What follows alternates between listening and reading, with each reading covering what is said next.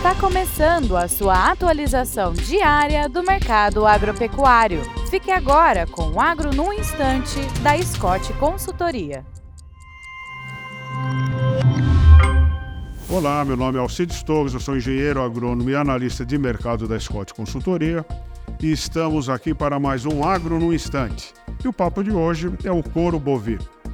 É comum, né, quando vai chegando aí o final do ano, a gente já está nos estertores finais desse ano, o negócio com couro diminui. Diminui em função das férias coletivas e diminui também porque as, os curtumes, aquelas fábricas que trabalham com couro, por exemplo, fábrica de cola, trabalham no ritmo reduzido, né? O período de trabalho é menor. Com isso, a quantidade de negócios nessa época do ano cai.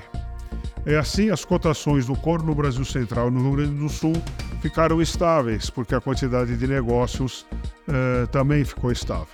No Brasil Central, o couro verde de primeira linha está cotado em média em 70 centavos por quilo, é, preço à vista e livre de impostos. E o couro comum está sendo negociado a 55 centavos o quilo nas mesmas condições. No Rio Grande do Sul, por sua vez, a cotação do couro comum está em 95 centavos por quilo nas mesmas condições.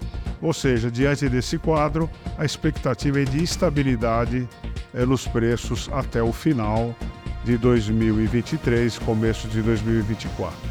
É isso aí, bons negócios e até breve.